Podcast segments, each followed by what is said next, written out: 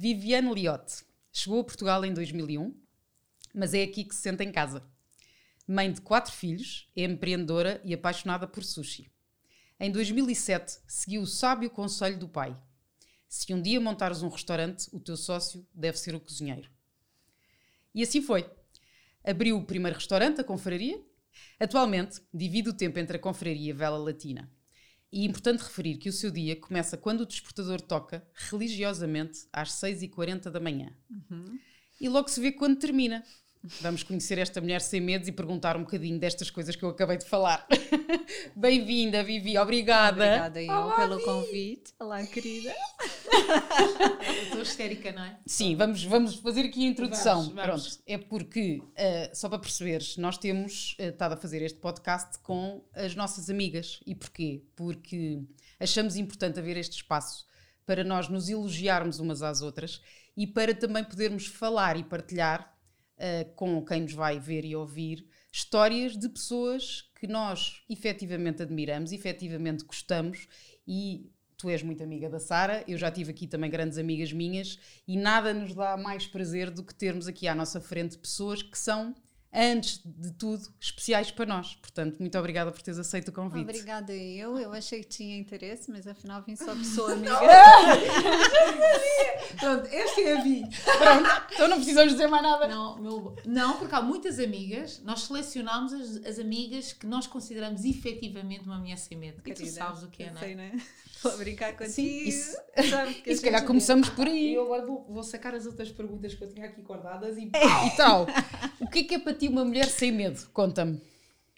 É, bem, nunca pensei nisso, mas eu tenho a certeza que não sou que sou uma mulher sem medo, realmente, mas não não por o meu percurso ou por nada, porque eu acho que é, nós como seres humanos nós reagimos, não é? Reagimos a situações. Por isso quando a gente se, se inibe, se proíbe de viver uma determinada situação, tu perdes oportunidades nas, na vida, financeiras, emocionais, seja ela do que for. Por isso, eu me considero uma mulher sem medo, realmente, porque eu não quero perder nada da minha vida, então eu quero reagir a tudo aquilo que vier a acontecer. Então, se se põe à minha frente, eu avanço. Olha, mais do que isto é, é impossível. Olha, eu, eu tentei aqui dizer um bocadinho nesta introdução, um bocadinho da, da tua história, mas eu gostava de ouvir agora da tua boca esta história, não é? Quer dizer, chegaste a Portugal em 2001 e como é que, como é que foi desse, dessa altura até aqui? Como é que isto tudo aconteceu? Conta-nos. Ok. Eu. Bem, eu já contei essa história mil vezes, né? Mas eu vou contar outra vez. Não, mas vais contar, mas nós agora depois vamos uh, encaminhar para o sítio certo. Tá bem. Eu vim para Portugal porque eu, na altura, tive uma desilusão amorosa. Já disse isso a toda a gente. Toda a gente achou que era por um motivo muito mais importante, mas não foi. não foi para vir conquistar nada. Nada. Sonho americano, vim, não. Exato, não. Vim curar uma mágoa. Cheguei cá e acabei por trabalhar em restaurante porque eu tinha 24 anos não é? Eu acho também que hoje em dia faço uma história sobre isso e eu também não quero me aproveitar disso porque na verdade é a, aquela que veio começou por baixo e teve sucesso, mas eu tinha 24 anos, eu trabalhei num restaurante como podia ter trabalhado numa discoteca à noite, ou seja lá o que for. Claro, claro. Verdade, foi o que foi, foi. Foi o que foi. A verdade é que há um monte de arquitetos que fizeram também é, serviço de mesa, só que depois isso está aqui a gerar um assunto em torno de mim que eu, que eu nem me envergonho, nem me orgulho. Mas por que achas que isso acontece? É porque eu tô, fiquei no ramo, se calhar, não é? Eu comecei como ramo, empregada sim. de mesa e agora tenho restaurantes, é por causa disso. Mas, mas é isso que eu estou a dizer, não é uma coisa que me envergonha de tudo. Eu estava a servir as mesas e, e até adoro servir mesas, adoro. Adoro, eu se pudesse servir mesas ainda nos meus restaurantes, mas eles não me deixam. Tu estás sempre a tentar tudo. É não me deixam, eu se pegar num copo, eles agarram o copo da minha mão e eu penso, eu sei fazer. Exato, eu já estive aqui, exatamente. Mas é, fui trabalhar nisso por uma questão de oportunidade, não é? Tinha que fazer qualquer coisa para safar o dinheiro naquela altura. E gostei, gosto genuinamente de restaurantes, gosto.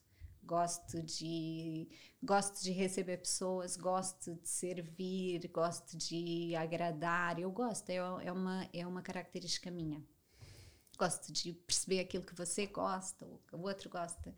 Enfim, e aí fui fui fui fui estava numa área que eu gostava havia um sushi, havia um restaurante que era uma das minhas preferências na altura que era comer sushi que não havia praticamente sushis uhum. e eu disse, dizia né já tinha meu marido dizia assim faz falta restaurante sushi cá em Portugal. E ele não ninguém gosta disso. E eu mas faz falta há pessoas que gostam. E eu levava-o a, a comer sushi e ele comia tempuras, teriyaques, fritos e fritos e fritos, e depois disse, ai, não gosto de sushi. e eu, pois, não comeste sushi, comeste tudo menos sushi. sushi. E, e fiz esse projeto, que é a confraria, idealizei. É verdade que meu pai sempre me disse isso, apesar do meu pai nunca trabalhar em restaurantes. O que ele queria me dizer, o meu pai dava-me sempre exemplos para que eu conseguisse perceber, não é? Porque na altura em que ele me disse isso, eu tinha 14 anos. Ele queria ele dava exemplos claros para eu perceber aquilo que ele me queria dizer. Na verdade, ele só queria dizer que se eu um dia empreendesse e se eu tivesse um negócio, eu não podia estar dependente de terceiros, eu tinha que ter o negócio todo na minha mão. Como sushi nunca chegaria a fazer mesmo, não é? O sócio tinha que ser meu sócio para ele se empenhar tanto quanto eu. Só que naquela altura, quando eu estava a montar esse projeto, era mesmo a única coisa que eu me lembrava. Aquela frase do meu pai não me saía da cabeça. Uhum. E então eu convidei o meu sócio, que é sócio até hoje, que é o Marcelo, que ele era o melhor sushimento que eu conhecia, era uma pessoa correta, trabalhadora, estávamos na mesma vibe. E ele tinha vontade, não tinha capital, e eu disse assim: não há problema nenhum, porque eu ponho a tua parte e depois você me paga com os lucros da empresa. O que eu não sabia é que o meu capital também era muito pouco. e então, quando nós arranjamos o primeiro espaço e que o proprietário me pediu uma garantia bancária, foi praticamente todo o meu investimento. E eu disse, ok. E o meu marido disse assim: és tão louca. Então, se você tem esse valor, o homem está a pedir praticamente esse valor, como é que tu diz que sim? E agora, montas o restaurante com o quê? E eu disse, eu agora vou precisar de um sócio, outro, um terceiro sócio que vai investir, vai ser um investidor. E ele disse, ah, posso ser eu. E eu, não, não, você não, porque somos casados e não, vamos separar aqui as águas e tudo.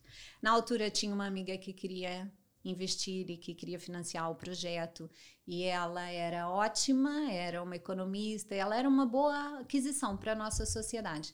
Mas eu naquela noite em casa pensei, mas se entre essa minha amiga, eu afinal fico com 33% do meu projeto. Se entra o meu marido, no fundo, no fundo, eu fico com 66% do meu projeto.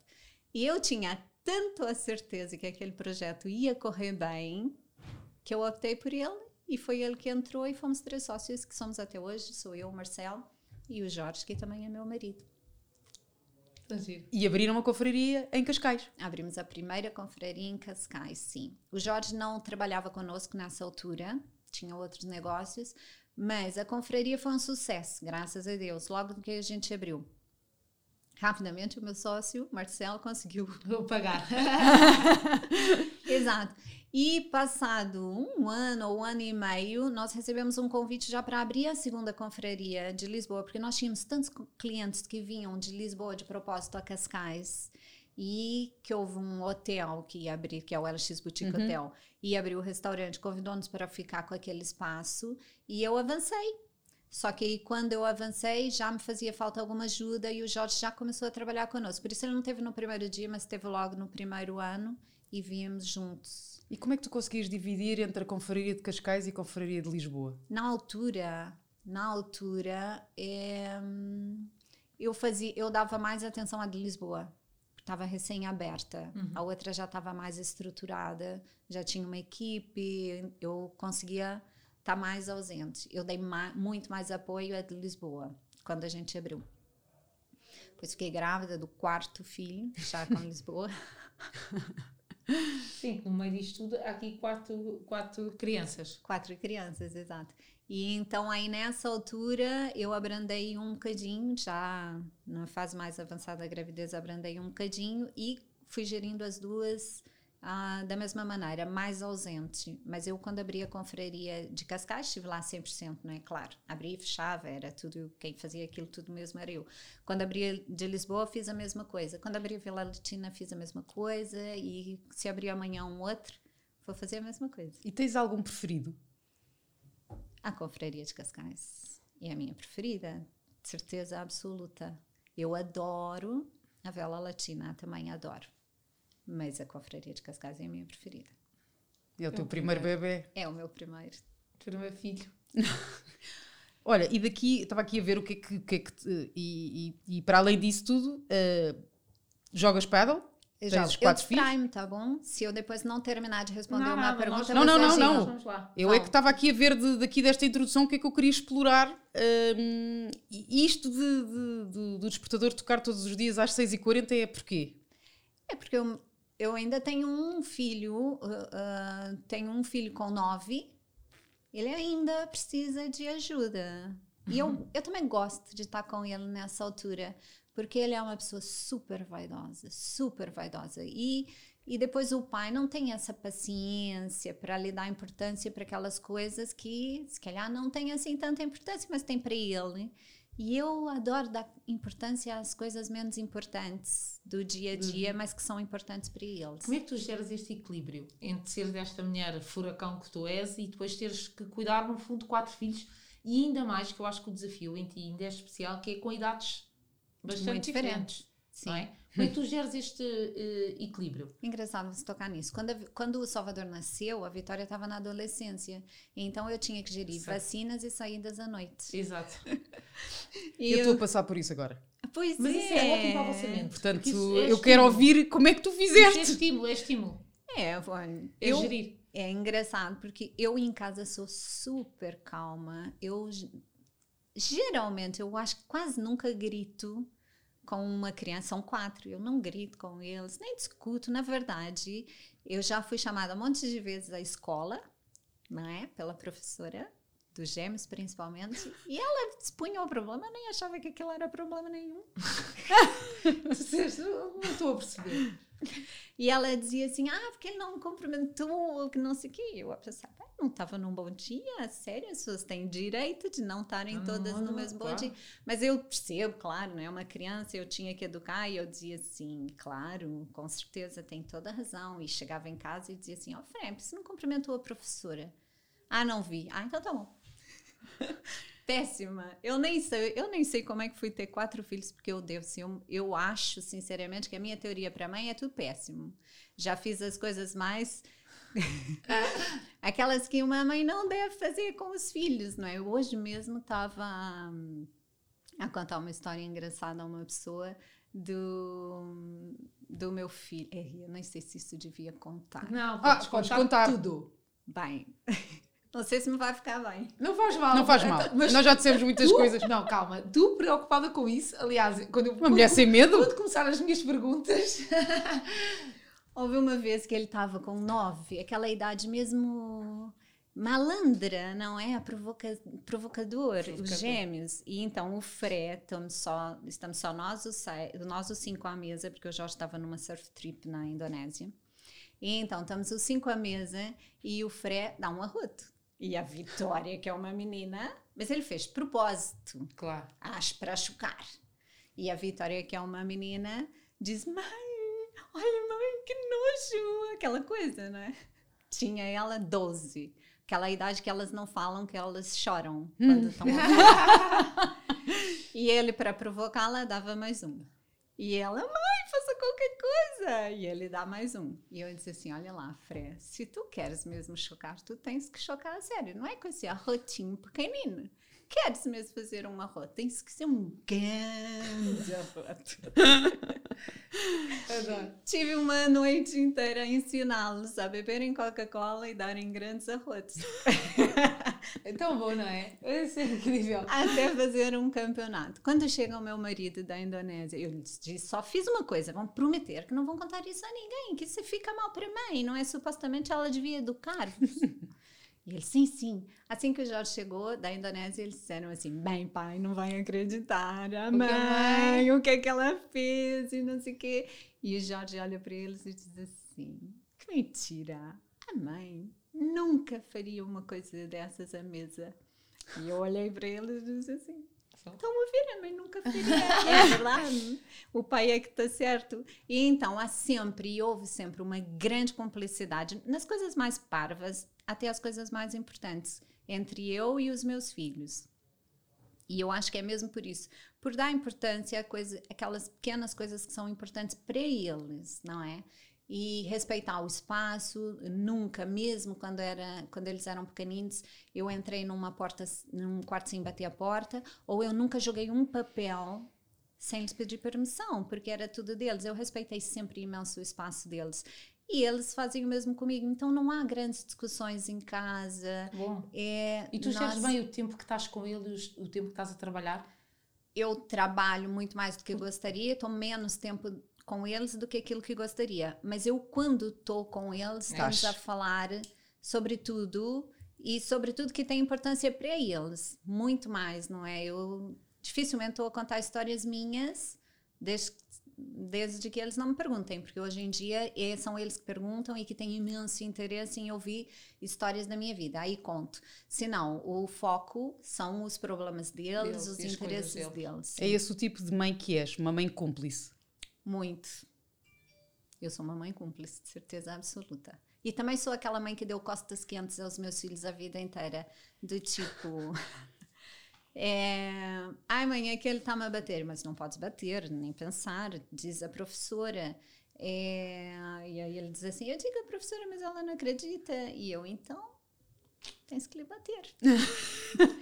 e aí ela diz assim: Mas se eu pôr de castigo, ai, se aí se a professora. Não, se a professora não acredita que ele te bate e acredita que você bate nele, então o problema já é meu. Aí eu vou lá e resolvo. E então fui assim um bocadinho. Mas eu estou a dizer isso, mas atenção, que os meus filhos não arrotam e nem batem em nós ninguém. sabemos, nós sabemos. Só Nós não foram sabemos proibidos de fazer essas coisas. Por livres isso, são, São livres. Exatamente. Essa é uma boa definição. Como Eles tu és? Não foram proibidos, também hoje em dia não sentem falta. Acho que é uma teoria na minha vida. E tu, tu educá-los. também és assim, uma mulher livre.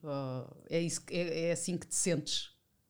Eu, eu me sinto livre. Acho que sou livre, sim. Mesmo porque eu também não sigo os padrões, não é? Porque, como não são meus, como eu cheguei estrangeira, É. todos os padrões desse país nem sequer fazem muito sentido para mim. E eu tenho, eu tenho essa desculpa de ser estrangeira. Então é um padrão que, na minha opinião, não faz sentido. Eu não sigo, não sigo, não me interessa, não sigo. E tenho a desculpa de "Ah, não sigo porque é cultural.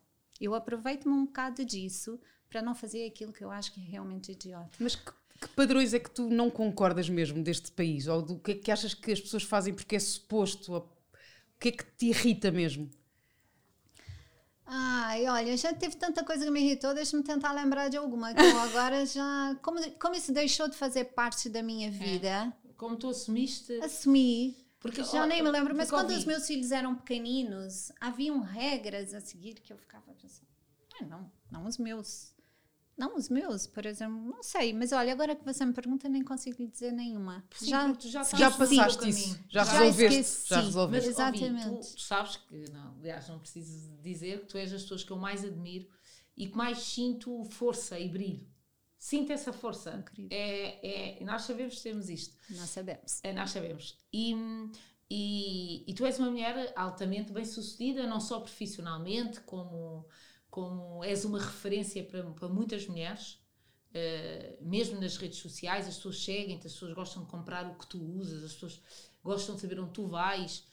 Como é que é para ti, eu, uh, sendo uma mulher brasileira, mas altamente, altamente bem-sucedida em Portugal, em várias vertentes, não é só numa, uh, como é que tu lidas com isso? Tu sentes preconceito? Tu, uh, como, é, como é que tu vês uh, a, tu, a, tua posição aqui? É uma das coisas que eu acho que as pessoas devem se É. perguntar.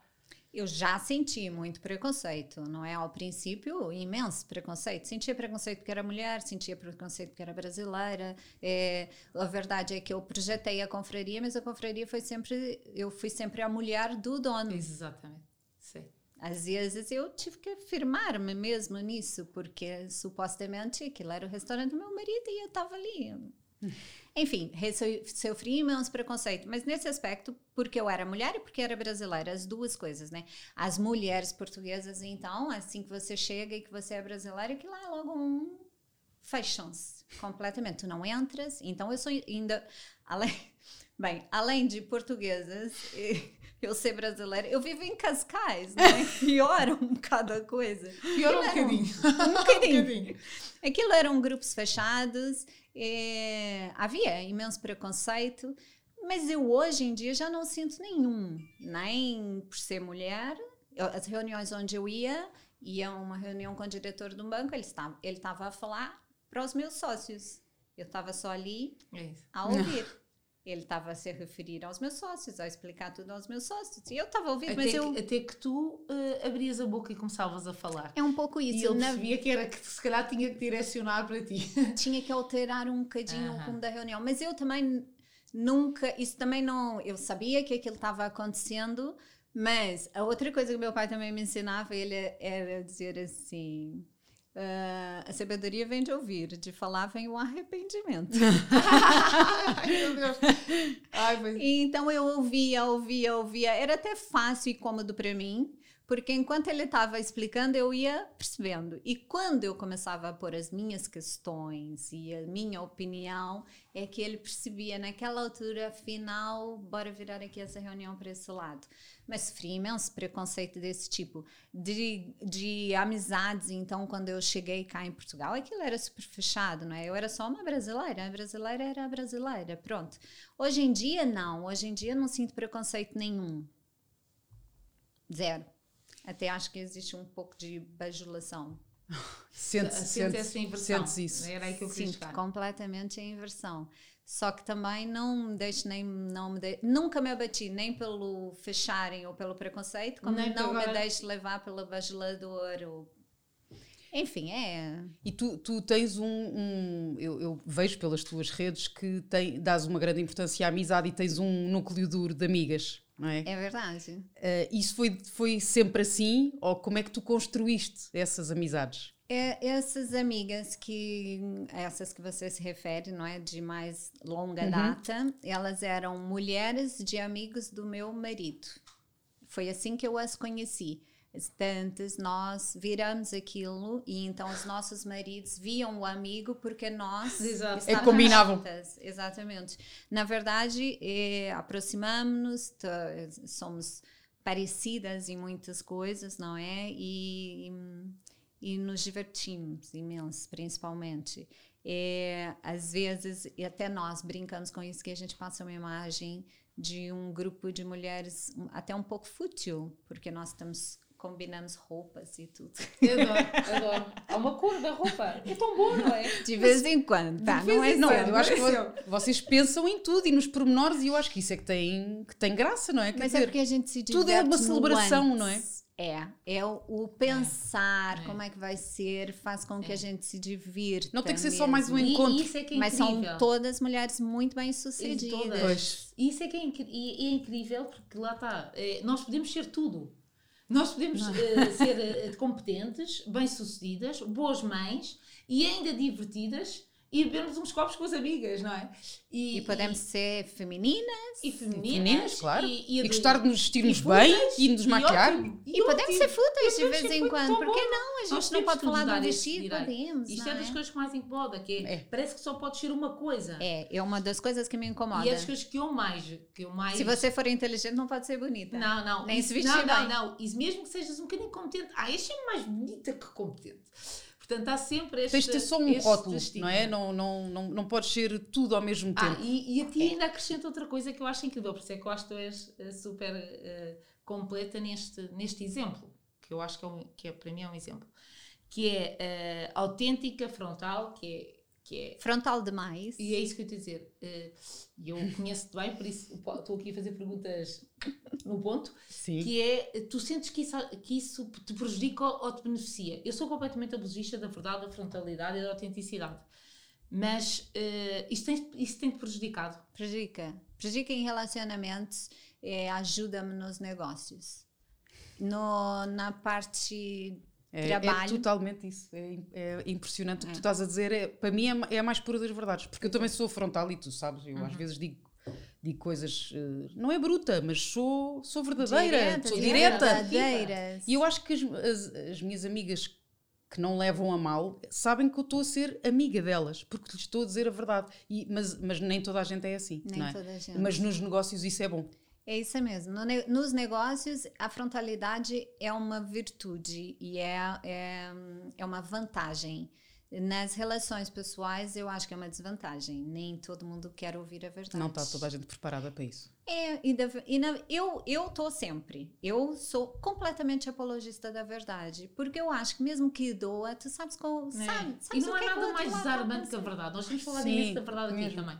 Que é, não há nada mais desarmante que a verdade. É desarmante. É mesmo sem armas. Porque quando alguém te diz a verdade, seja boa ou má, é verdade. E sabes o que é que contas daquela pessoa, não é? Exato. E não há, não há pior do que termos uma pessoa à frente e não sabes o que é que contas, porque e aquilo que tu estavas a dizer de te darem graxa por eh, sabes Por- lá porquê, não é? Sabes lá porquê, Exatamente. exatamente. Ahm, porque não faz sentido nenhum nós termos que dar graxa a alguém, não é? Nós temos que ser verdadeiros e temos que ser eh, genuínos, não é? E eu acho que É tu deves sentir que dessas pessoas que tu sentes que estão ali, eh, não é? Que não, não sabes o que é que contas delas, não é? É, não, essas, na, na verdade, essas pessoas não fazem parte da minha vida mesmo. Não.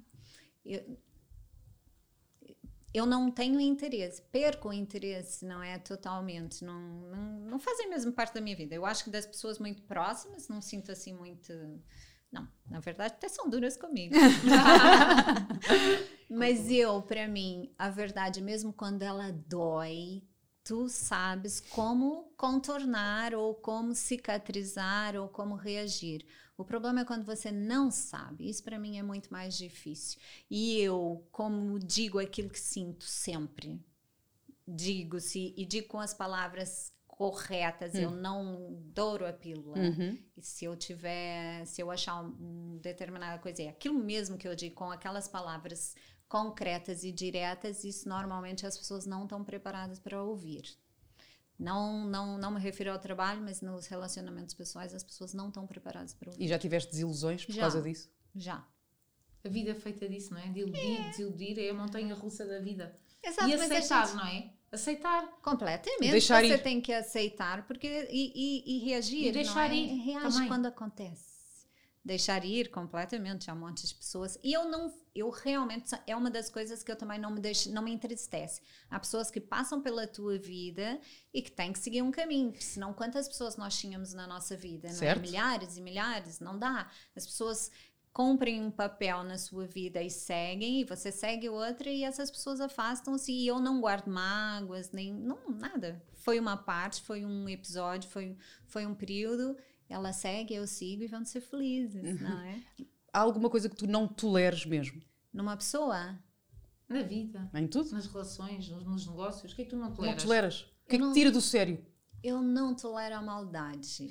Eu sou libriana e, como libriana, eu tenho um senso de justiça muito grande. Eu não tolero só maldade. Qualquer outra coisa, eu, eu acho até que sou uma pessoa super compreensiva.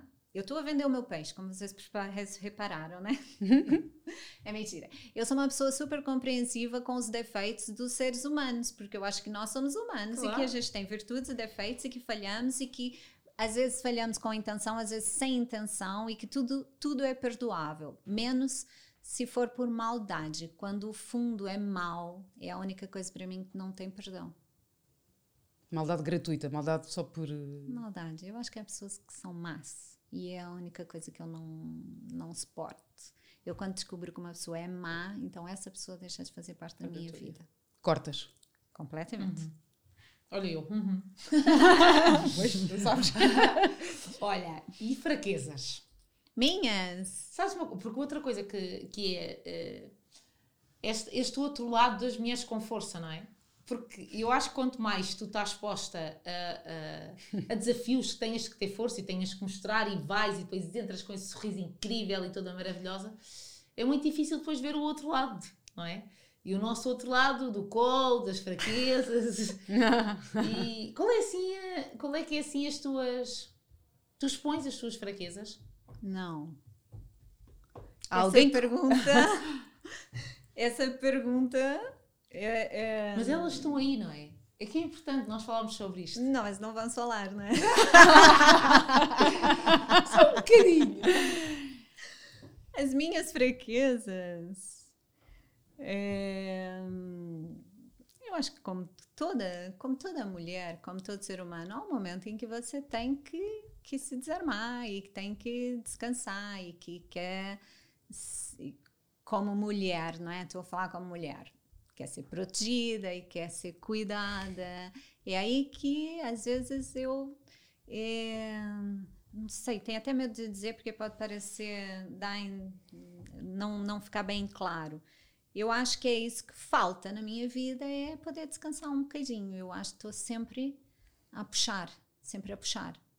Em casa, nos negócios, a família, os filhos, Há um momento sempre alimentar eu... a roda, sempre alimentar, alimentar. Exatamente. Um, não é culpa de certeza absoluta do meu marido, é porque eu pus-me assim claro, eu porque somos assumiste, nós assumiste assumi essa posição. Função. Exatamente. E, e as tantas, quando é que ele pode assumir essa posição? Eu acho que é difícil para ele perceber também. É porque muitas é? vezes nós, mulheres com este perfil, não damos também espaço para isso. Não, não é? damos espaço. Não. Mas eu, eu acho que no fundo é, é e aquele sonho escondido. Alguém que chega e que. Eu acho que nós estamos sempre à espera que alguém perceba que nós precisamos Olá, disso. Estamos aqui. Mas não somos aquelas que dizemos que Nunca precisamos. vamos dizer. Nunca vamos dizer. Nunca vamos dizer. E muito poucas vezes eu acho que alguém vai perceber. Se calhar. Sim. Sim, era isso que eu te ia perguntar. Há alguém com quem tu partilhes as tuas fraquezas ou quem, ou quem mostres quem tu realmente é, és? É... Há? Há sempre, não é? Há sempre alguém, não é? Que te conhece. E, Há e sempre alguém que te são- conhece, exatamente. E as amigas, eu acho que é, é isso. As amigas conhecem-me. Algumas conhecem-me. Algumas. Isso é tão importante. Porque Acho que é bom nós termos esta, estas, estas âncoras e sabemos quem, exatamente qual é que elas são. Quem é que elas são, onde é que elas estão. Eh, e corrermos para elas, não é? Super importante. Nós e termos com termos quem nos estas- abafar, não é? Estas eh, boias. Existem pessoas que te conhecem realmente, né? Que você às vezes nem precisa dizer nada. É. A pessoa conhece-te. E tu, eh, se não, eh, quer dizer, eh, pelos vistos, tens poucas, há poucas pessoas que te conhecem verdadeiramente. não é? Muito poucas, é verdade. Quando acontece assim alguma coisa boa ou alguma coisa má, quem é a primeira pessoa a quem tu ligas? Bem, deve ser o Jorge, acho eu. É o Jorge, eu. Não, é o Jorge. Quando acontece alguma coisa mesmo Hum. importante, é para ele. Quando acontece. hum, Eu acho que depende do. Não, mas é para ele, é para ele. E tu tens assim alguma referência na tua vida, alguém que, que tu olhes e, e seja um exemplo para ti? O meu pai. O meu pai foi a minha referência de vida. Ele, ele não está cá hoje, né? já faleceu, mas o meu pai foi a minha referência de vida para o bom e para o não tão bom. Porque eu também consegui analisar no meu pai tudo aquilo que ele tinha de excelente e aquilo que ele tinha de fraqueza. E eu tentei melhorar em mim aquilo que ele não fazia tão bem. Por exemplo, o meu pai é uma, foi uma pessoa super inteligente, mas faltou-lhe inteligência emocional. Ele não sabia, não tinha paciência, nem era, hum, nem tinha. Eh, se calhar bondade não é a palavra correta, porque ele, na verdade, era uma pessoa com um caráter reto, onde ele julgava ou ele acreditava naquilo que era correto, e ele não, não, não tinha uma margem de manobra para aquela pessoa que não seguisse aquilo que ele considerava correto. E, na verdade, as pessoas todas não são assim, não é? E nem, se calhar, aquilo que ele julgava correto é, é atingível por um ser humano, nem pelos filhos, nem pelos amigos. E ele não tinha capacidade de aceitar falhas. Ele era duro, mas muito duro mesmo, muito disciplinado, muito honesto, de um, tudo, tudo para ele era muito reto e ele não conseguia admitir algumas pequenas curvas. E eu, na minha vida, tentei fazer seguir o exemplo dele, mas sabendo que nem todo mundo anda em linha reta e que o ser humano tem que dar, fazer curvas de vez em quando. E eu tentei aceitar que as pessoas tivessem fraquezas e, e que não, não julgar nem, nem, nem diminuir essas pessoas, não diminuir como pessoa, mas diminuir para mim, não que essas pessoas não perdessem importância ou valor porque fraquejaram em determinadas coisas. Isso eu aprendi também com meu pai, por ele ser tão reto, eu achei que podia tinha que às vezes a gente tem que fazer um pouco de curvas para os lados, para agregar, na verdade, e para aprender. Tu estavas a falar de às vezes sentir que precisas de parar, de, de sentir que, que gostavas que alguém desse aquela atenção, te desse o tal colo. Tens algum lugar onde tu vás e, e sintas isso, onde sintas que estás em paz, o teu lugar feliz? Uh, não, eu, onde eu me sinto mais tranquila é mesmo na minha casa. Eu sinto-me, eu há um lugar em que eu realmente perco poder, como se diria, que é na minha casa no Brasil. É, a minha é. filha, a minha filha até fica impressionada, não é? Porque os meus irmãos estão nem aí, não é? Eles estão a fazer bullying comigo o dia inteiro e estão a gozar e, tão, e, e, e contar as histórias mais constrangedoras que eles puderem contar. E a minha filha diz assim: ninguém fala assim com a mãe lá. Hoje é diferente. E eles, dizem, e eles dizem assim, eles não conhecem as histórias da tua mãe e vão contando histórias. Não, isso é tão bom, não é? Assim. Tu voltares a é, lugar, voltar. Completamente. É e eu a dizer assim, isso era escusado contar a minha filha de 18 exato, anos. Exato. não era para contar. Olha, e se tivesses que se pudesses voltar a algum momento na tua vida, a que momento é que voltavas? É sei lá, voltava, fazia tudo de novo, voltava só para viver de novo, porque eu gostei mesmo de viver. Gostaste de fazer tudo? Gostava de fazer. Claro que eu mudava algumas coisas, não é? Fazia melhor, Claro. Mas eu gostava, não, não houve um marco que eu, que eu, que eu, que eu dissesse, aí ah, vou voltar para aqui para mudar esse rumo que a minha vida tomou. Eu voltava, mas era só para poder viver de novo. Se calhar vivia diferente só para experimentar outra coisa, mas é porque eu gostei, eu gostei de viver essa vida, gostei. Podia viver dez vezes aqui nesse mundo. Olha, e conta-nos um bocadinho, voltando um bocadinho atrás, como é que é o teu dia a dia? Como é que, tanto, já sabemos que acordas às 6h40 e que gostas de acompanhar o teu filho mais novo, e depois, o resto do dia, como é que é? é eu uh, vou, vou, vou quartas e sextas vou nadar, terças e quintas vou a uma aula de glúteos, porque as tantas a idade vai, vai chegando e a pessoa e é tem é isso, que trabalhar eu mais. Eu queria pegar aí nisso, só para não te interromper, mas já para não me esquecer, que é uh, mesmo as próprias redes sociais, tu és um exemplo. As pessoas, as miúdas, as miúdas e não é miúdas, miúdas e mulheres e eu, uh, nós seguimos, tivemos em ti um exemplo de bom gosto, não só uh, da maneira como tu te vestes, mas também as mesas incríveis que tu pões. é, tudo, é tudo beleza, não é? É tudo bonito. Sentes essa pressão? Não, eu não sinto pressão. Eu sinto prazer. Eu, para mim, tudo que é bonito faz-me feliz. Por isso eu gosto de viver numa casa bonita, eu gosto de trabalhar no escritório bonito, eu gosto de estar bonita. Eu estiver, eu, há dias em que estou feia, mas esse dia que eu acho-me feia, não é? Se calhar não estou. não estás de certeza. Mas... Por amor de Deus, foi uma brincadeira. E eu, aquele dia em que eu estou me sentindo feia, falta-me força. Falta, ah, sim, sim. Nunca fecharia um negócio, nunca iria a uma reunião importante, nunca. Porque eu, para mim, estar tá bonita, ou me sentir bonita, ou ficar bonita em casa quando eu arranjo-me. São ferramentas, não é? São armas. Para mim, de... é uma arma super é, importante. Eu preciso me sentir assim para ganhar a minha força. E eu depois gosto, e até digo, costumo dizer que eu gosto de construir cenários à minha volta. Nos restaurantes, na, no, no escritório, na minha casa, ou num almoço, ou num jantar. Eu gosto, porque aquilo pro, é, é, proporciona-me felicidade. Eu sou feliz quando vejo tudo bonito, eu sou feliz. Eu, como vos disse, sou libriana, eu sou esteta totalmente. Então. Isso, isso é incrível, tu te apontaste, porque isto também eleva a tuas próprias amigas. Por exemplo, nós quando sabemos que a Vi vai, ou que nos vamos encontrar com a Vi, eu penso. A fasquia está lá em cima. Espera aí, que eu tenho que ir gira hoje. Que é, isso não é, bom, nada. Mas isso tu puxas pelas tuas amigas. É, não, ela é puxa. incrível. E, eu acho Isso que é muito bom. Assim, tu também és uma média das 5 pessoas que mais convives e mais estás. E isso é ótimo porque, porque de facto o detalhe de chegar à Vela Latina e ter o detalhe, a mesa posta, ou à tua casa, ou, eh, às vezes demora quase o mesmo trabalho.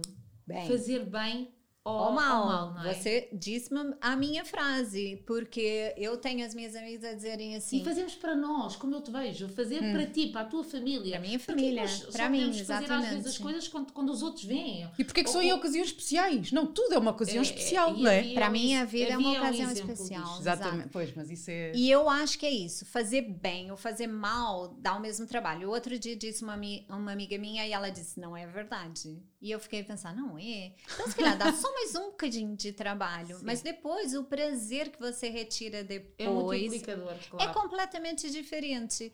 Por isso, eu faço, eu, eu depois acho também que sou uma pessoa com brilho. Eu, se tiver que fazer, quero fazer bem feito. Eu, na verdade, costumo até dizer que eu sou uma pessoa que não sabe muito de nada, mas sabe um pouquinho de tudo. eu, tudo que tiver que fazer, eu empenho para fazer bem. Então, se eu tiver que montar uma mesa, eu aprendo. Se eu tiver que me vestir, eu aprendo. No fundo, hoje em dia, o mundo dá tantas ferramentas, não é? Principalmente as redes sociais, a internet, dá tantas ferramentas. Não há nada nesse mundo que você não consiga aprender. Basta um pouquinho de dedicação, mas um pouquinho que eu digo que são mesmo minutos da tua vida, você viu, tá feito, viu, aprende, aprende e, e, e replica. Faz uma vez e a seguir é, é sempre um, um degrau aci- acima, não é? Vai, vai evoluindo. Vai evoluindo. O, ma- o mais ou menos não é suficiente para ti. Ou é ou Mais não ou é? menos não é suficiente. Não, para aqui mim. não, aqui não há água Não há, morna. não, pois é, Ou era isso que eu estava- Ou é a ferver. Ou é gelada. Gelada ou a ferver. Olha, nós já estamos aqui a acabar o nosso tempo, estamos sempre. Isto passa a correr. A sério? Sério. É, Isto isto passa é a correr e fica. Afinal, Olha, afinal, estás a ver? E Eu temos aqui- super querida. Eu vou-te fazer uma pergunta e a Sara depois faz-te bem, outra. com cuidado. Eu já percebi que, que a vida para ti é, é sempre. eh, ou seja, qualquer momento é, é momento de celebrar. Mas como é que tu celebras mesmo a vida? eu, eu acho é que você procurar. eh, eh, eu também não quero que se pareça um- um- uma pregação, não é? Não, não. Isso é tudo partilha. É. Mas eu acho que é você procurar ser feliz nas pequenas coisas. Isso para mim é, é uma, como eu celebro a vida. Eu sou feliz a ver um- uma série na televisão, ou a, a fazer o pequeno almoço, ou a trabalhar. Eu sou feliz nessas coisas do dia a dia. Eu sou feliz a falar com os meus funcionários quando eu sou feliz quando ele precisa de motivação e aquele é o meu papel, fazer com que aquela pessoa evolua. Eu para mim, isso é, é, é o que me traz felicidade. Ou, ao meu filho abrir o coração, eu tenho filhos adolescentes que contam-me tudo, tudo. Até aquelas coisas que eu acho que exageraram um bocadinho. Não é preciso tanto. Calma, que eu não Eh, preciso calma. de tantos detalhes. detalhe. Exato, mas eles contam-me tudo e eu, para mim, sou feliz nessa. Eu sou feliz na vida da minha filha, eu sou feliz na do, no namoro do meu filho, eu sou feliz no, na evolução do meu funcionário. Claro, né? São tantos hoje em dia que eu não consigo acompanhar todas. Também estava a dizer uma coisa que era uma inverdade. Mas eu sou feliz nas pequenas coisas. Eu, para mim, é assim que eu celebro a minha vida. Eu acordo e sou feliz. Tu tens o dom da alegria, não tens? Tu sentes a alegria, não é?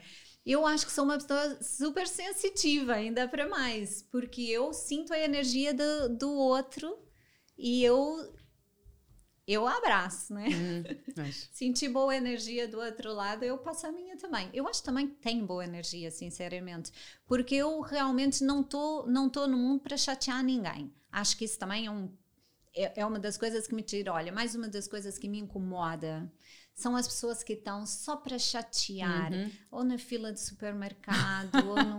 Bem, essas pessoas incomodam. Só para chatear. Aquele cliente que chega ao restaurante que saiu de casa para chatear a vida de Sim, alguém. Para quê? Fica em casa. Vai ser chato sozinho. Eu, essas pessoas também incomodam. Não tanto quanto a maldade, não é? Claro, porque há de certeza de haver um motivo para uma pessoa ser mal disposta. Eu não sou. Sinceramente, não sou mal, não sou mal disposta. Eu sou uma bem dispostona. Ah, não, é, e, passa, e passas boa energia, sem dúvida nenhuma. Olha, então e o que é que ainda te falta fazer nesta vida? O que é que ainda tens assim um sonho de fazer? É, profissional. O que é que os teus olhos assim, da, a tua cabeça. Profissional ou pessoal? O que é que brilham quando tu pensas, eu ainda vou fazer isto, ou ainda vou ser aquilo? Ou. O que, é que, que ainda falta fazer? hum, é uma boa pergunta. Sabe que eu tenho um, um projeto. Eu, eu, na verdade, não, não pretendo mudar muito de área. Apesar de eu receber um monte de convites de. de por que, que por que, é que você não faz isso profissionalmente? Ou por que, é que você não faz aquilo profissionalmente? Ou por que, é que. De, na verdade, o meu Instagram, que é que eu, que eu também estou sempre a dizer que aquilo, na verdade, é um curtiço. Porque eu ponho lá tudo. Não há um segmento, não há um gênero. Às vezes as pessoas me perguntam assim, mas a sua página é de quê? É a minha? É, é de tudo. Não, eu, eu é, ponho. E a maneira tão, tão próxima e tão autêntica quando tu pões e partilhas as coisas. No outro dia só me ria, eu já a rir. Quando tu dizes, oh meu povo, isto é tudo da Zara. ou, ou quando tu dizes, eu odeio que me bloqueia. E eu acho que isso é tão bom. Eu, não, eu acho que é, que é desmistificar tudo é porque qual é o conceito? Não há conceito. Aquilo não, há conceito. Aquilo sou eu todinha. Tudo em caixas. É, eu para mim, eu, eu, quando alguém ouve uma vez agora, uma profissional perguntou, mas qual é o seu...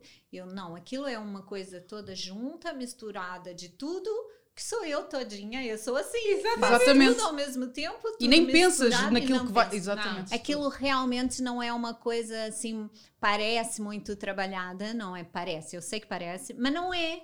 Eu, na verdade, gasto pouco tempo naquilo, eu tiro uma boa fotografia em dois minutos, porque lá está, eu aprendo a fazer as coisas. Então, aí é para Sim, eu sou prova. Eu fico dez vezes mais gira quando é a Via tirar uma fotografia. Não perguntes como, é que, é que ela faz. Então tens que me tirar fotografias.